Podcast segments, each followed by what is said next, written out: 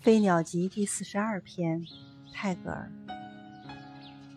You smiled and talked to me of nothing, and I felt that for this I'd been waiting long. 你微微的笑着，不同我说什么话，而我觉得，为了这个，我已等待的久了。